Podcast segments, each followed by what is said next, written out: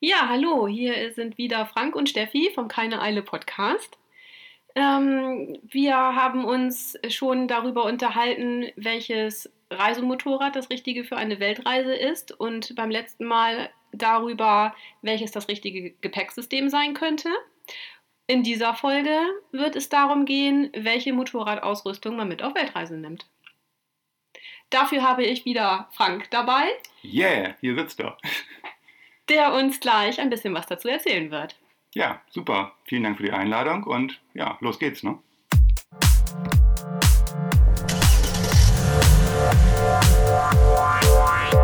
Eisen, der keine eine Podcast. So, als allererstes wollen wir über die Bekleidung sprechen. Ähm, meistens neigt man ja dazu, kenne ich aus eigener Erfahrung, viel zu viel einzupacken für so eine Reise und stellt dann später fest, dass man das meiste gar nicht wirklich gebraucht hat. Ähm, wie hast du für dich herausgefunden, welches die richtige Menge an Kleidungsstücken ist? Ja, irgendwie hat sich das über äh, die Lauf im Laufe der verschiedenen Reisen entwickelt, dass wir so eine Packliste erstellt haben. Ähm, und die Packliste vielleicht auch deswegen, weil man äh, zu Anfang immer zu viel mitnimmt und doch sich gar nicht traut, so wenig einzupacken nur, äh, weil man denkt, ja, da müsste man viel mehr von haben. Ja, in deiner Packliste steht zum Beispiel drei Unterhosen, drei Paar Socken und drei T-Shirts. Warum denn gerade drei? Unterhosen, Socken und T-Shirts sind wahrscheinlich die Sachen, die man am häufigsten waschen möchte. Und äh, da haben wir dann äh, ganz praktisch gedacht, eine, eine Garnitur habe ich ja sowieso immer an. Ähm, eine habe ich als Reserve immer dabei und eine ist dann wahrscheinlich in der Wäsche, so dass ich die unterwegs mal vielleicht im Hotel oder eben halt, wenn ich Wasser habe, mal auswaschen kann.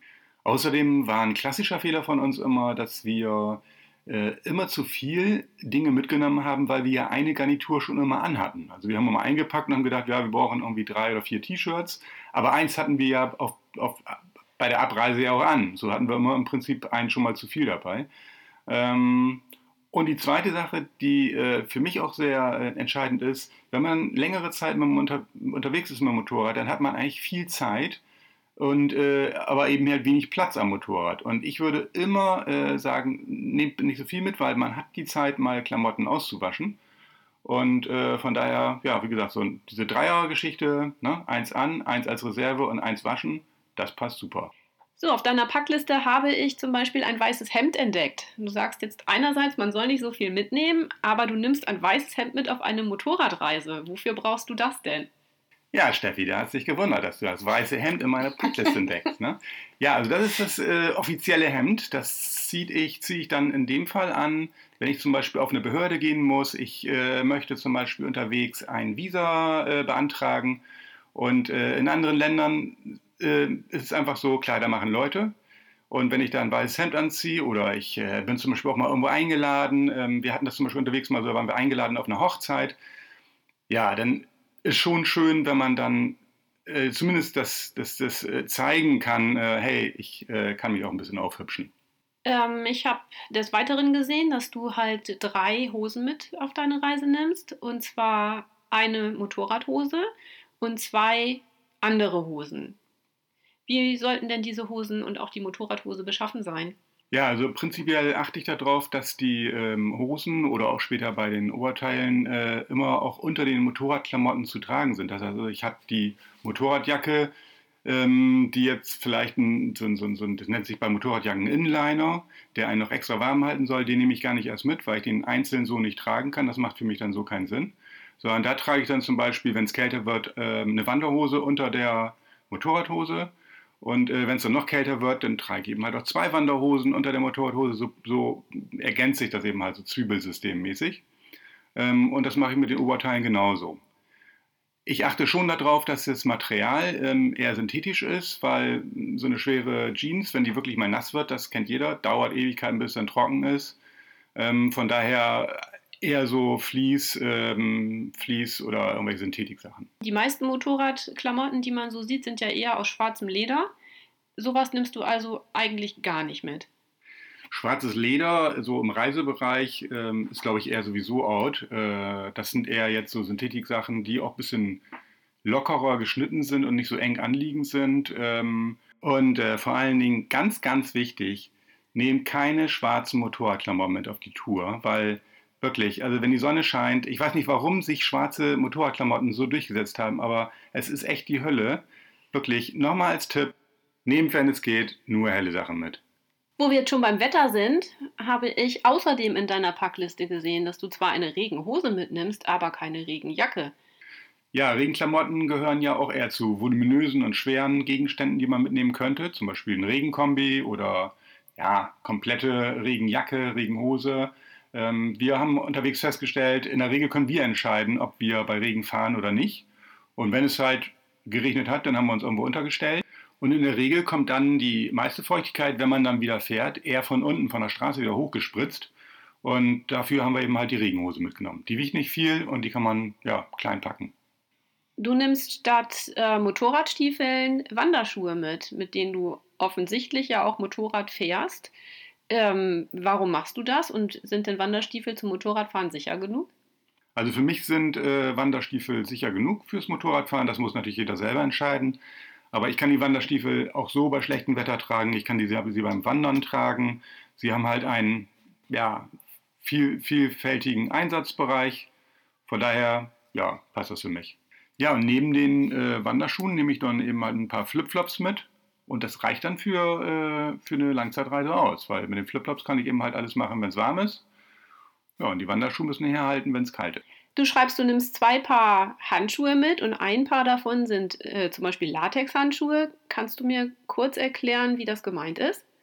Das kam so zustande, dass wir auf der letzten Reise, da hatten wir nämlich dicke Winterhandschuhe mit, festgestellt haben, dass wir fast ausschließlich mit den Sommerhandschuhen gefahren sind weil wir eine Griffheizung am Motorrad haben. Und die haben wir dann bei schlechterem Wetter einfach angestellt und das war super. Und bei, mit den Sommerhandschuhen hat man einfach auch ein viel besseres Fahrgefühl. Ähm, und ich hatte die steifen, dicken Winterhandschuhe gar nicht so gerne an. Und wenn es dann mal geregnet hat, dann haben wir unter diese Sommerhandschuhe einfach Latexhandschuhe angezogen.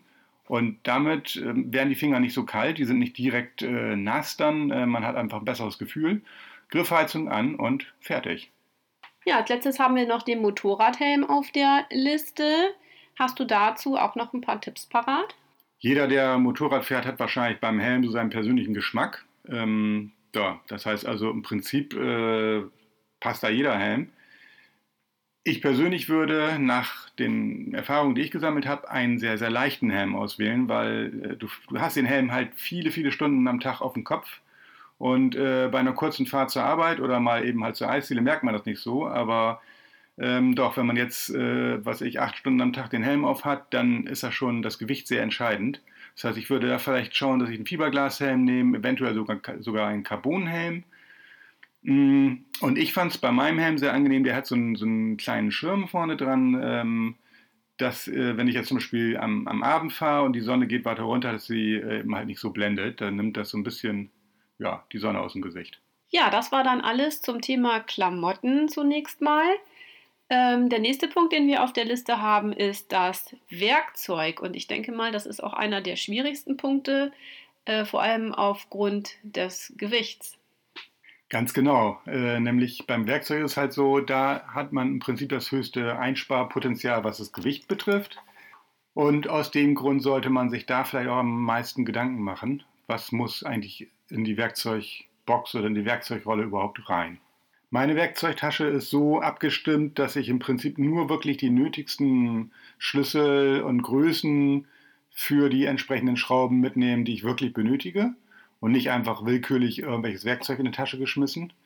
Ähm, ich habe teilweise Schrauben ausgetauscht gegen ähm, welche, die sowieso schon am Motorrad sind, dass ich zum Beispiel jetzt nur Imbusschrauben dabei habe und nicht irgendwelche Torx oder irgendwie unterschiedliche Schlüssel noch benötige. Ähm, und ich habe auch, äh, gerade wenn es um das größere Werkzeug geht, was zum Beispiel, äh, zum, Beispiel zum, zum, Montieren von Reifen, also diese, diese Hebel, diese Montiereisen, die habe ich aus Alu dabei, so ähm, komme ich einfach mit dem Gewicht weiter runter. Als Tipp am Rand vielleicht nochmal, ähm, wenn man sich nicht sicher ist, welches Werkzeug ich denn überhaupt mitnehmen soll, äh, würde ich die, wenn man jetzt selber das Motorrad zum Beispiel wartet, ähm, einfach mal sich so über einen gewissen Zeitraum das Werkzeug selber zusammenstellt, so dass man sich auch sicher ist, man hat alles dabei. Nicht, dass wenn man jetzt unterwegs ist und will jetzt, weiß ich, Ventile einstellen oder man will den Reifen runterholen, dann merkt, oh, äh, da habe ich jetzt doch eine Sache vergessen. Ähm, wir hatten ja schon in der ersten Episode des Podcasts, äh, als wir über Reisemotorräder geredet haben, äh, da hattest du kurz erklärt, dass du eigentlich so gut wie gar keine Ersatzteile dabei hast. Und auch jetzt in deiner Packliste sehe ich eigentlich äh, wirklich nicht viel. Ähm, das finde ich interessant. Könntest du vielleicht mal kurz noch sagen, was an Ersatzteilen du so dabei hast? Ja, da haben wir schon drüber gesprochen. Und ja, ein paar Sachen müssen mit, müssen mit ins Gepäck. Das ist, äh, ist halt so. Das wäre zum Beispiel der Kupplungszug, der, wenn er unterwegs kaputt ist, dann steht das Motorrad erstmal, dann kann ich damit so nur sehr schlecht weiterfahren. Der gehört auf jeden Fall mit rein. Ich würde noch so ein, ein, eine Drahtlitze mitnehmen als äh, Baudenzug, zum Beispiel für, für einen Gastzug, dass wenn der wirklich reisen sollte, dass man den nochmal damit ähm, ersetzen kann. Ich würde auf jeden Fall vordere Ritzel mitnehmen, wenn es sich um ein ja, kettengetriebenes Motorrad handelt. Vordere Ritzel ist auf jeden Fall super wichtig. Das hintere würde ich einfach als Neues mit äh, vor der Fahrt einbauen. Dann sollte man unterwegs keinen Stress mit haben. Ich würde ein paar Kettenschlösser mitnehmen, falls die Kette wirklich mal reißt oder zum Verlängern auch, weil ich habe zum Beispiel unterschiedliche kleine Ritzel für vorne mit, das heißt ähm, unterschiedliche Größen und da kann ich dann eben mal die Kette ein bisschen länger machen oder auch eben halt ein bisschen kürzen. Aber ansonsten ist es schwierig zu sagen, äh, was geht unterwegs kaputt, äh, was sollte ich jetzt mitnehmen. Und da haben wir ja schon damals gesagt, äh, schicken lassen ist auf jeden Fall in jedes Land möglich und das würde ich dann einfach auch nutzen, wenn es dann soweit wäre. Wieso nimmst du verschiedene Ritzel mit? Wenn ich vorne auf dem Motorrad unterschiedliche Zahngrößen von Ritzel raufziehe, dann habe ich einfach eine unterschiedliche Übersetzung beim Motorrad. Das heißt, ich kann mit einem kleinen Ritzel vorne sehr langsam äh, zum Beispiel im Gelände fahren, ohne dass ich die Kupplung schleifen lassen muss. Und wenn ich dann zum Beispiel irgendwo fahre, wo ich zum Beispiel in Deutschland oder in Europa längere Zeit mal auf guten Strecken fahre, dann mache ich vorne ein größeres Ritzel rauf, um einfach dann bei etwas geringerer Drehzahl äh, zum Beispiel auf der Autobahn fahren zu können. Das war schon alles. Hast du denn zum Beispiel keine Ersatzkette dabei? Nein, eine Kette ist ja ein, ein, eine, ein Standard, der, den du überall in jedem Land kaufen kannst im Prinzip. Und die wiegt natürlich richtig. Das heißt also, die fahre ich dann wirklich so lange, wie es geht und dann kaufe ich mir in dem Land, in dem ich gerade bin, eine neue. Auch haben wir vorhin ja schon drüber gesprochen mit dem Motoröl. Ähm, das, das würde man jetzt auch nicht unbedingt mitnehmen. Das kriegt man eigentlich in jedem Land. Im Gegenteil, ich hatte eher das Problem, damals waren wir mit zwei Motoren unterwegs und eins brauchte ähm, mineralisches Öl. Und das war dann schon eher schwierig zu bekommen, weil die, die meisten Länder haben mal teilsynthetisches oder eben mal vollsynthetisches Motoröl. Also auch da kein Problem, kriegt man überall. In der zweiten Episode hatten wir uns darüber unterhalten, wie wichtig die richtige Gewichtsverteilung am Motorrad ist. Wie ist das denn jetzt bei dem Werkzeug, das ja besonders schwer ist? Wo verstaue ich das am besten? Im Prinzip genauso wie wir es gesagt haben, je schwerer, desto weiter unten und je mehr zum Zentrum des Motorrades hin. Das heißt also Werkzeug schwer. Idealerweise natürlich vielleicht in einem Werkzeugfach, was unten am Motorschutz dran befestigt ist aber ansonsten auf jeden Fall in die Packtaschen ganz unten natürlich, um das Gewicht möglichst weit runterzukriegen. Das habe ich jetzt noch nie gesehen. Ähm, kann ich sowas kaufen oder muss ich mir das selbst bauen? Kann man sich kaufen, kann man aber auch echt super selber bauen. Also ich habe das mal aus Abflussrohr gebaut.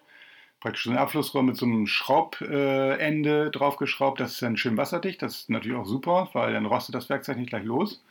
Und dann habe ich das einfach an die Motorschutzplatte unten rangeschraubt und äh, ja, dann muss man nur zusehen, dass es eben halt ausreichend stabil gebaut ist, nicht, dass das ganze Werkzeug unterwegs dann irgendwann weg ist. Und zum Thema Ersatzteile hatten wir, glaube ich, im ersten Podcast auch schon gesagt. Es ist ja schwierig vorauszusagen, was kaputt geht. Und äh, ich würde, wenn ich jetzt wirklich etwas mitnehmen möchte, vielleicht genau das Ersatzteil mitnehmen, was so standardmäßig bei diesem Motorrad typischerweise kaputt geht. Ähm, dann kann ich mir entweder überlegen, ich baue es vorher ganz neu ein und habe unterwegs keinen Stress. Oder ich sage mir, okay, ich nehme das mit, wenn es nicht so schwer ist. Ähm, und ähm, ja, bin dann ein bisschen auf der sicheren Seite. Ja, dann kommen wir jetzt mal zu den wirklich wichtigen Dingen, nämlich der Küchenausstattung. Ja, Werkzeug war doch schon so wichtig. Naja, das kommt ja immer so ein bisschen drauf an, wie man so drauf ist. Ich persönlich finde die Sache mit der Küche eigentlich äh, schon sehr wichtig. Äh, wobei dass ja immer so ein bisschen aufs Reiseziel drauf ankommt, wie viel äh, an Küchenutensilien man selbst mitnimmt und wie viel man wirklich gerne selber kochen möchte. Wie ist das denn bei euch gewesen? Ja, wie war das bei uns? Bei uns war das so, äh, klar, abhängig von den Reisezielen. Manchmal ist halt so ein Pflichtprogramm, dass man unterwegs kochen muss, weil eben halt keine Infrastruktur da ist, wo man mal eben halt, ja, sowas kriegt.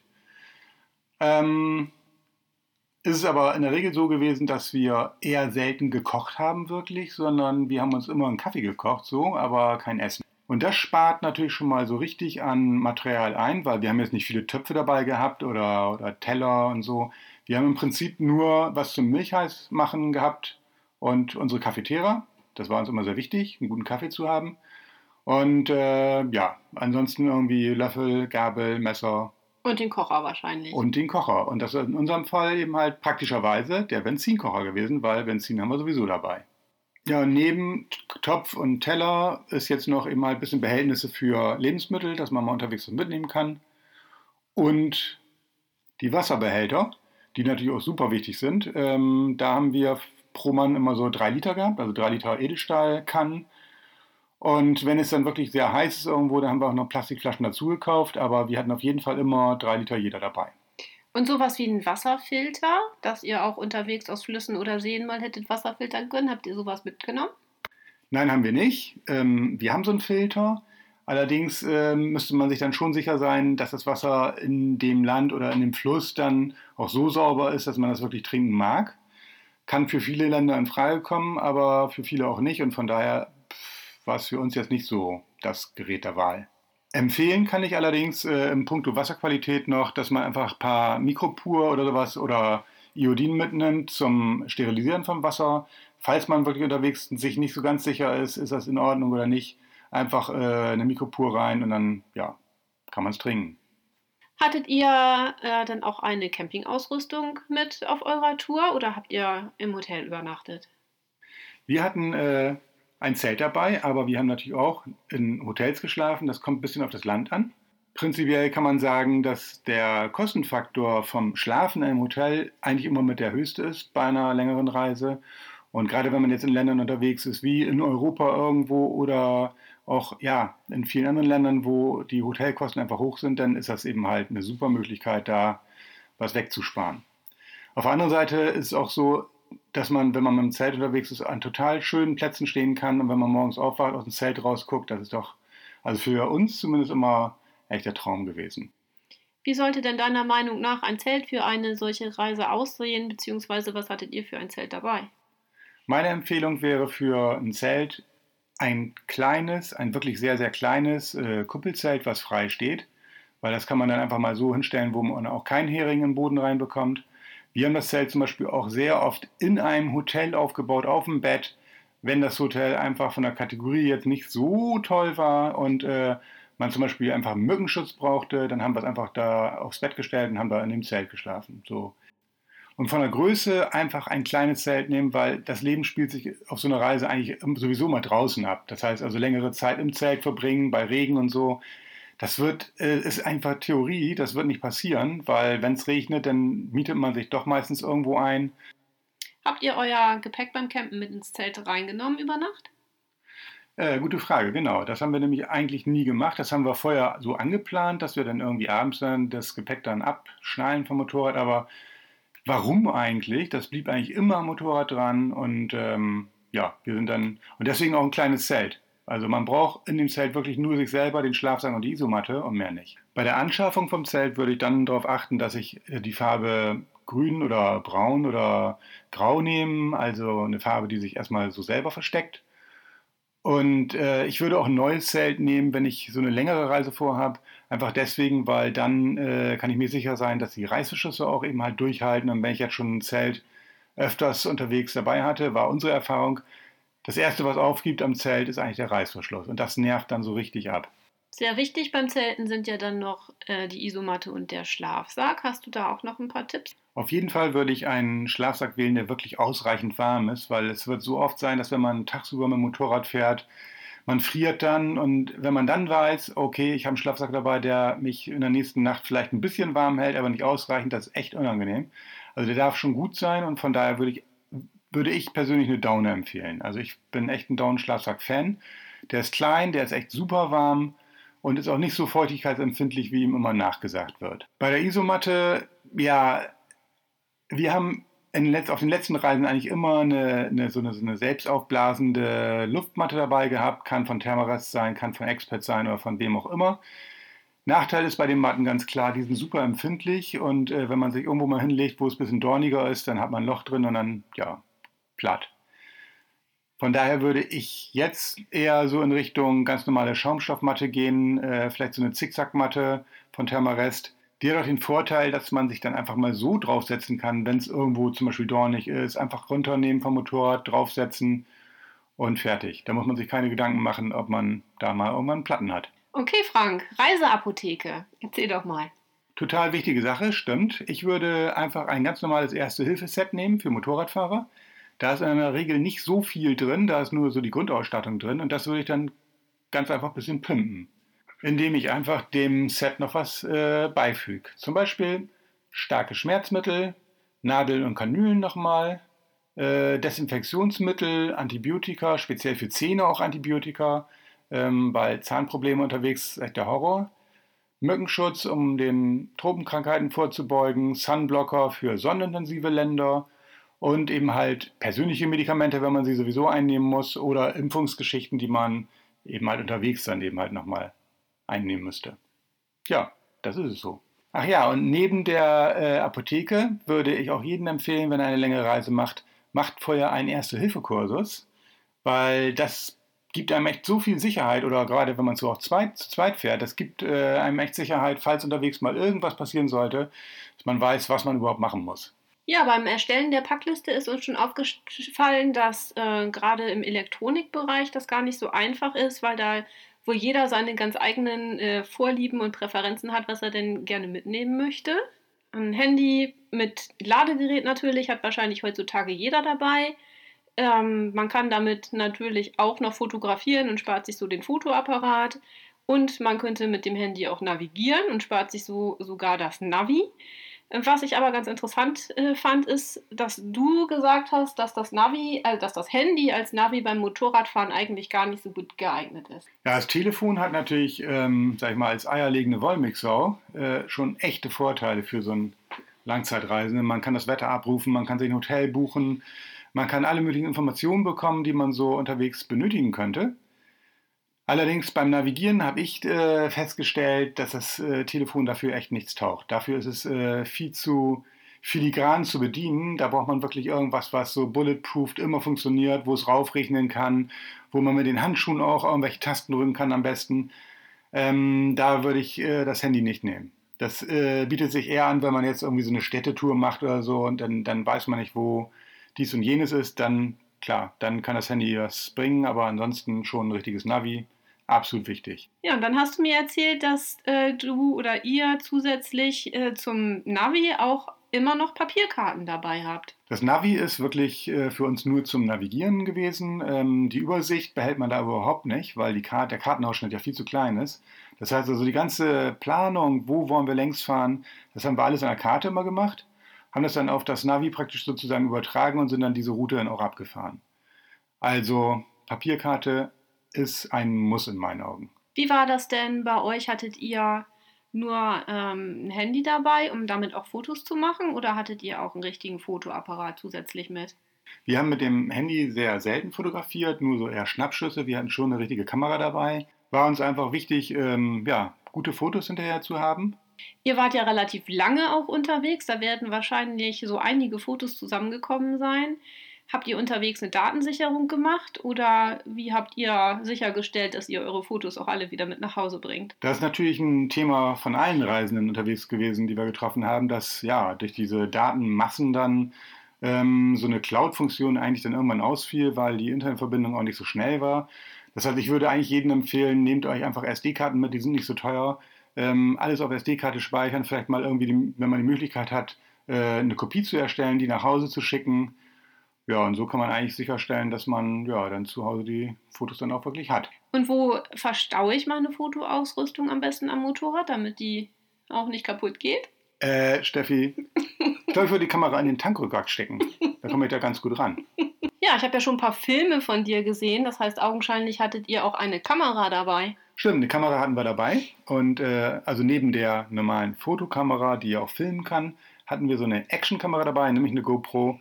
Und da haben wir uns zu Anfang echt schwer mitgetan, weil ja, man sieht einfach echt nicht schön aus, wenn man das Ding am Helm dran hat.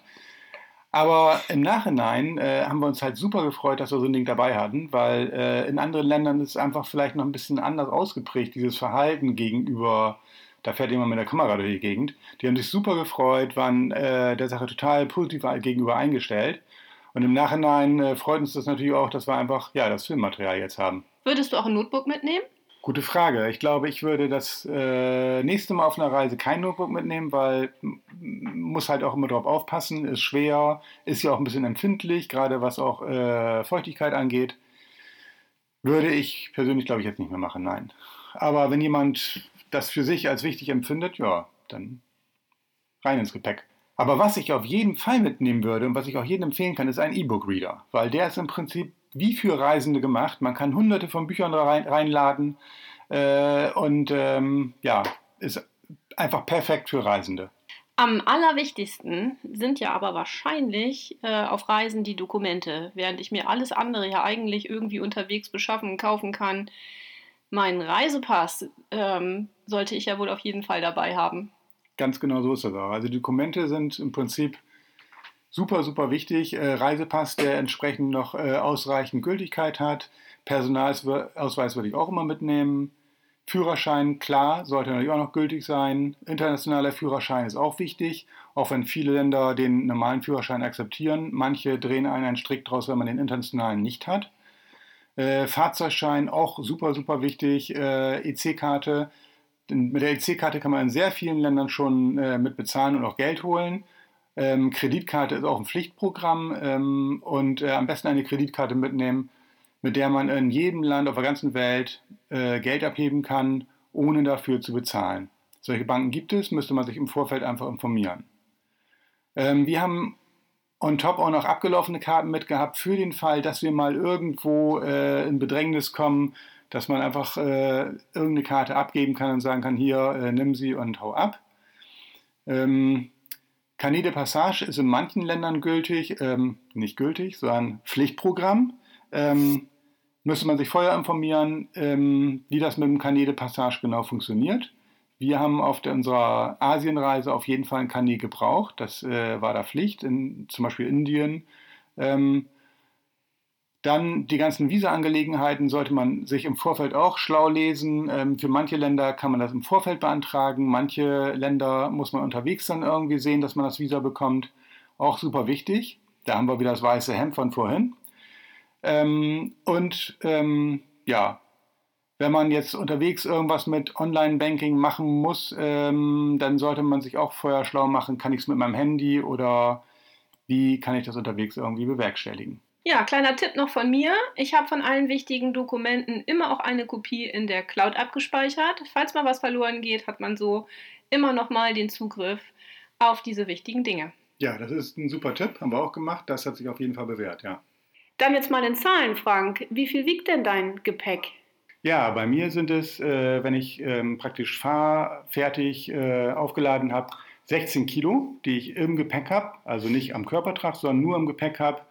Und ähm, damit sind die Packtaschen bei weitem noch nicht voll. Und ich kann auch jedem empfehlen, wenn die noch nicht voll sind, nicht denken, super, da kann ich ja noch was dazu packen, weil das ergibt sich unterwegs meistens sowieso von allein, weil ich brauche noch Wasser, ich brauche noch Lebensmittel und dafür brauche ich dann ja letztendlich auch noch ein bisschen Platz.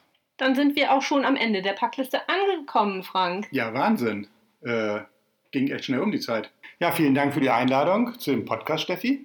Hat mir echt Spaß gemacht. Ja, gerne, Frank. Vielen Dank dir für all die tollen Tipps zum Thema Packliste.